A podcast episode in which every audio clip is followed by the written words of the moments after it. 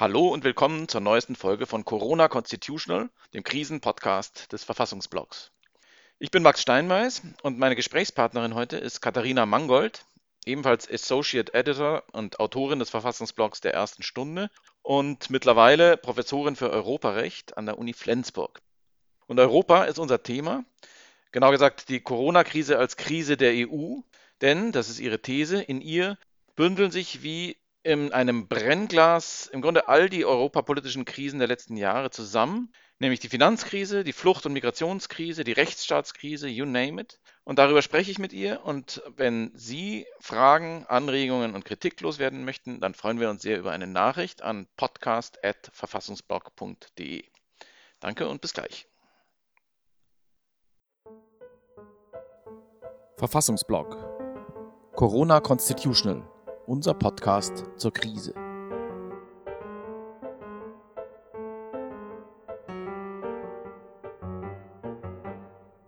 Hallo Katharina, freut mich sehr, dass du da bist. Hallo Max. Du hast heute Morgen äh, bei uns einen, einen, einen sehr interessanten und zum Nachdenken anregenden und auch durchaus alarmierenden Blogpost veröffentlicht, ähm, der so ein bisschen die These aufstellt, dass die die drei vorangegangenen Krisen der äh, Europäischen Union sich in dieser aktuellen Corona-Krise auf eine ganz spezielle Art und Weise bündeln und sozusagen jeweils zu, zu, zu ihrer Erfüllung gelangen, wenn man so will. Ähm, wie ist das genau gemeint? Was, äh, was ist das, was du da beobachtest? Also ich habe angefangen, über die Konsequenzen der Corona-Krise für die EU-Institutionen nachzudenken und das Verhältnis der EU als föderaler Ebene zu den Mitgliedstaaten. Und ähm, es gab ja jetzt wahnsinnig viele Beiträge bei uns auf dem Verfassungsblog äh, über die drei Krisen, die jetzt schon äh, seit unterschiedlich langer Zeit vor sich hinschwelen die ähm, Finanzkrise, die ähm, Migrationskrise oder Flüchtlingsschutzkrise kann man vielleicht besser sagen und die Rechtsstaatlichkeitskrise. Und ich, mir ist aufgefallen, dass alle drei Krisen nicht verschwinden natürlich, das wäre sonderbar, sondern sich durch Corona wahnsinnig verstärken sodass also Corona als zusätzliche Krise hinzutritt, die die existierenden Krisen total befeuert also wie Öl ins äh, Feuer gießt. Und ähm, das kann man eben an jeder der einzelnen Krisen sehen.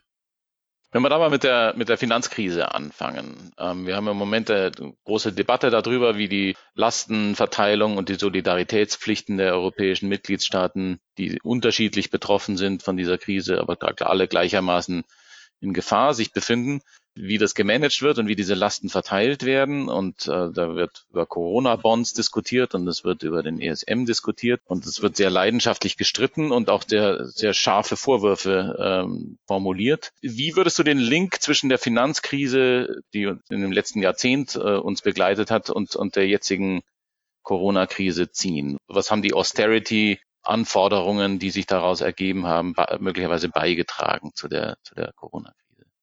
Ich selber ähm, habe einiges zu Griechenland gearbeitet und habe dort sehr hautnah verfolgt, was die drastischen Einsparmaßnahmen vor allen Dingen im sozialen Sektor nach sich gezogen haben. Und äh, in Griechenland war das, das konnte man damals schon lesen, als diese Austeritätsmaßnahmen der Troika ähm, in Griechenland umgesetzt wurden, betraf das auch ganz stark das Gesundheitssystem. Und äh, die Ärmsten der Armen sind natürlich in besonderer Weise darauf angewiesen, dass es ein existierendes Sozialsystem gibt, darunter eben auch ähm, äh, funktionierende Krankenhäuser.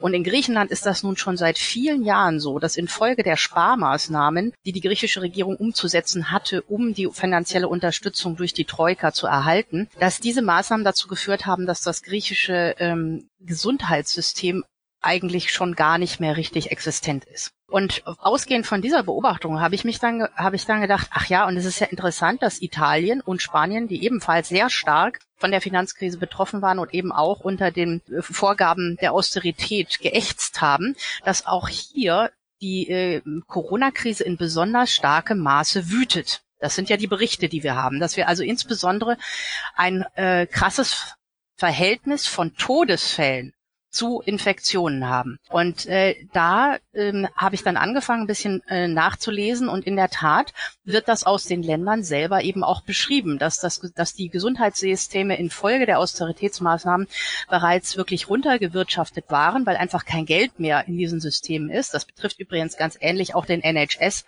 äh, in Großbritannien.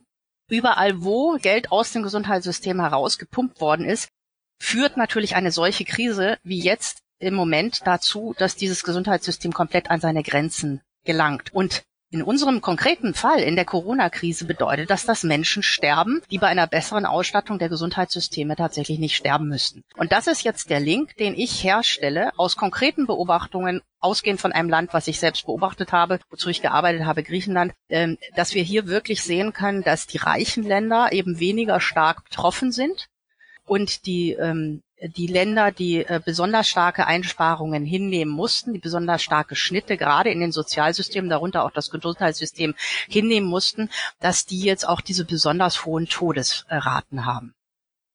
Wie ist denn der Zusammenhang jetzt mit der Finanzkrise zwischen der Finanzkrise und der Corona-Krise auf, auf, auf, auf, äh, ähm, auf den Euroraum bezogen genau beschaffen?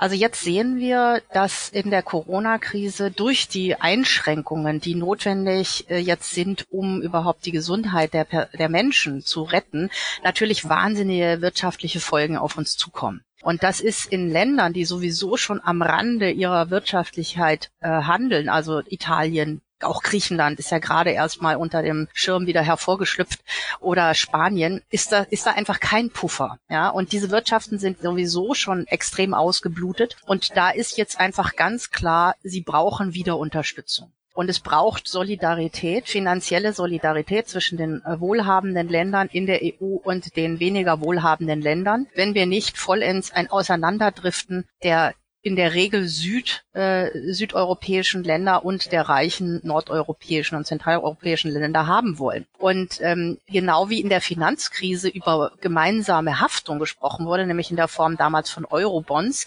jetzt Corona-Bonds, ähm, werden wieder dieselben Maßnahmen ins Feld geführt, nämlich der ESM, der Europäische Stabilitätsmechanismus, wie in der Finanzkrise. Also es werden Instrumente ersonnen und vorgeschlagen oder auch es sollen wieder dieselben Instrumente richten, die überhaupt erst das von mir konstatierte Problem hervorgerufen haben. Also es wird wieder mit Austeritätsmaßnahmen regiert, die ja überhaupt zu dieser Ungleichheit jetzt herbei, dabei getragen haben. Und deswegen glaube ich, es, wenn wir die EU als solidarische Gemeinschaft wirklich erhalten wollen, auch äh, finanziell, dann führt einfach kein Weg an dieser solidarischen Lösung über Bonds vorbei. Dann lass uns jetzt noch einen Sprung machen zu dem, zu dem anderen Thema, wo jetzt eben das von dir eingangs erwähnte Land Griechenland ganz im Zentrum steht, äh, nämlich die Flucht- und Migrationskrise und die Lage auf den griechischen Inseln und an der griechisch-türkischen Landgrenze. Auch da siehst du eine Kontinuität zwischen dem, was sich 2015, 16 abgespielt hat, bis heute in diese Krise hinein und auf die Spitze getrieben durch die Corona-Krise. Ist das richtig? Ja, also ähm, die Ausgangsthese ist ja, dass diese Krisen nicht weggehen, sondern sie werden eben verschärft. Und die Corona-Krise wirkt als Katalysator, der hier, äh, äh der diese Krisen weiter beschleunigt und weiter verschärft. Und ähm, in der Flüchtlingsschutzkrise, die ja schon äh, eine neue Dramatik gewonnen hatte, weil die Türkei sich übervorteilt sah in dem Türkei-EU-Deal und die äh, äh, Flüchtlinge an die griechische Grenze bereits gekarrt hatte. Das ist ja alles bevor die Corona-Krise so richtig ausgebrochen ist. Kommt jetzt also Corona dazu. Und jetzt ist das einerseits erstmal ein Problem, weil in den Lagern, wo bereits eh äh, absolut unmenschliche Zustände herrschen und eben keine Hygiene ist und Ärzte ohne Grenzen schon lange sagen, dass hier eine angemessene Gesundheitsversorgung nicht möglich ist, eben das Coronavirus sich ohne weiteres ausbreiten kann, zumal wir viele körperlich stark geschwächte Personen auch auf einem Raum haben und eben auch vulnerable Personengruppen, ältere Menschen äh, und äh, Kinder oder Menschen mit Vorerkrankungen. Das äh, ist dort natürlich durch die Fluchterfahrung der Menschen ganz dramatisch. Und ähm, hier haben wir also eine Krise, die sich jetzt verstärkt. Die Türkei hat erst die Leute an die Grenze gekarrt mit Bussen und jetzt, als die Corona-Krise an äh, Dramatik zunahm, haben sie diese Menschen jetzt wieder auseinandergetrieben und zwar mit militärischer Gewalt. um eben zu verhindern, dass sich Corona weiter verbreitet. Aber das Problem, dass diese Menschen eigentlich nicht wissen, wohin sie gehen können und natürlich im Wesentlichen auf engem Raum zusammengepfercht werden, dieses Problem geht nicht weg, sondern es wird es wird verschärft. Und da kommt jetzt hinzu ein mediales Problem. Corona zieht alle Aufmerksamkeit auf sich und wir gucken eben nicht mehr hin, was unterdessen mit anderen Menschen passiert.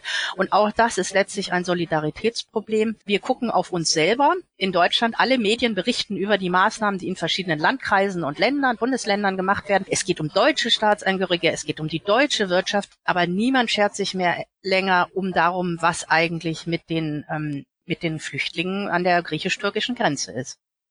Der dritte Strang ist die Rechtsstaatlichkeitskrise. Ungarn, Polen, beides Länder, die jetzt zu ganz massiven Maßnahmen greifen oder eigentlich, also was jedenfalls was Ungarn betrifft, sozusagen den, den, den bisher noch halbwegs und mühsam gewahrten Anschein von Demokratie und Rechtsstaatlichkeit jetzt endgültig fahren lassen. Manche sprechen davon, dass es, dass jetzt wirklich Ungarn an den Rand einer Diktatur gerät. Und Immer noch findet sich die Europäische Kommission und noch mehr der Europä und, und genauso wenig der Europäische Rat sieht sich nicht in der Lage, da wirklich dazu sich klar zu positionieren. Drucks drum, Eier drum, irgendwelche äh, Sorgen werden artikuliert, irgendwelche Mahnungen werden da hingeschickt, aber, äh, aber es passiert nichts.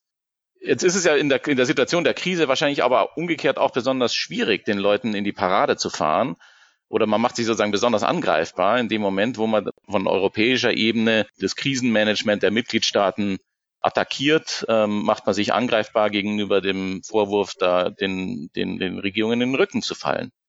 Wie kommt die EU da aus diesem Dilemma wieder raus?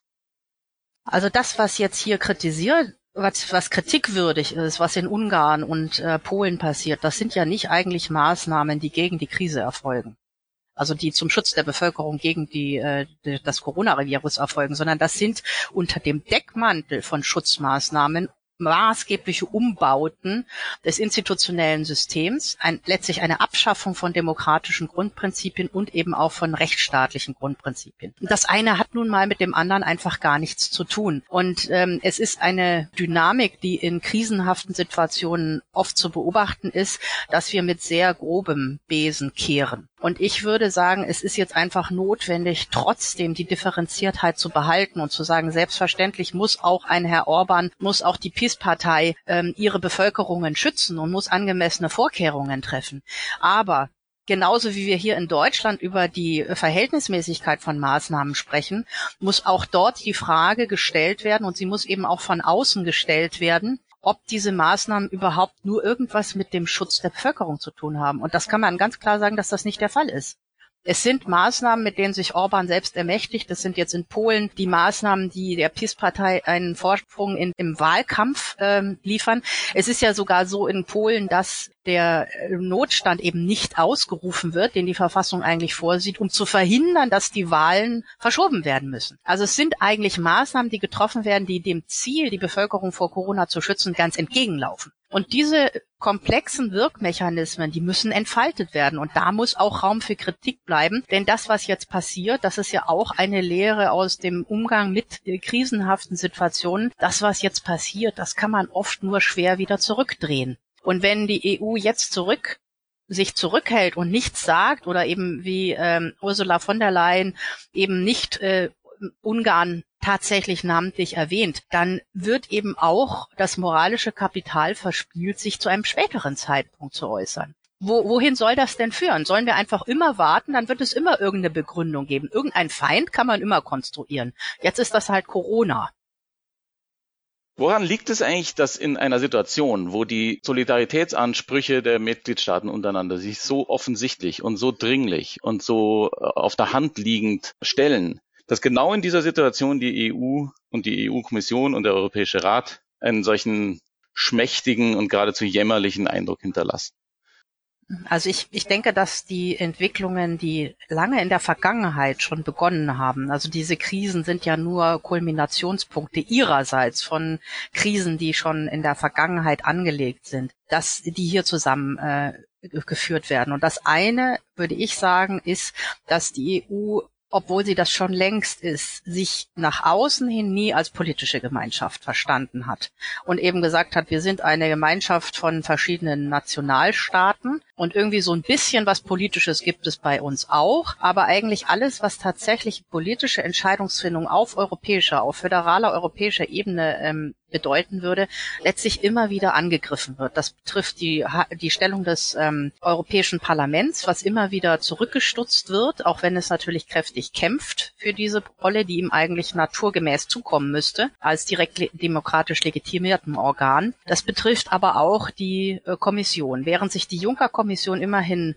äh, dem Namen nach als politische Kommission begriffen hat, ist dieser Weg Ursula von der Leyen versperrt, weil sie eben nicht als Spitzenkandidatin aus dem Wahlkampf hervorgegangen ist, sondern letztlich den, äh, dem Europäischen Parlament seitens der Mitgliedstaaten oktroyiert wurde. Und damit kann sie sich aber auch nicht auf die gleiche demokratische Legitimation berufen, wie es Juncker seiner, seinerzeit konnte. Und den Weg, dass die äh, Kommission nun sich als politische, letztlich europäische Regierung begreift, die ihrerseits der europäischen Öffentlichkeit und insbesondere auch dem Parlament verantwortlich ist, diesen Weg hat Ursula von der Leyen jetzt auch nochmal aktiv äh, beendet. Denn äh, in, dem, in der Zeit des Stimmenfangs bei den europäischen Fraktionen hat sie gesagt, sie werde faktisch ein Initiativrecht für das Europäische Parlament dadurch schaffen, dass sie Vorschläge aus dem Europäischen Parlament als Kommissionsvorschläge in das Gesetzgebungsverfahren, das Rechtsetzungsverfahren der EU einspeist. Davon ist sie jetzt auch unter dem Deckmantel der Corona-Krise Mitte März zurückgetreten. Damit hat sie sich aber selber auch ihre politischen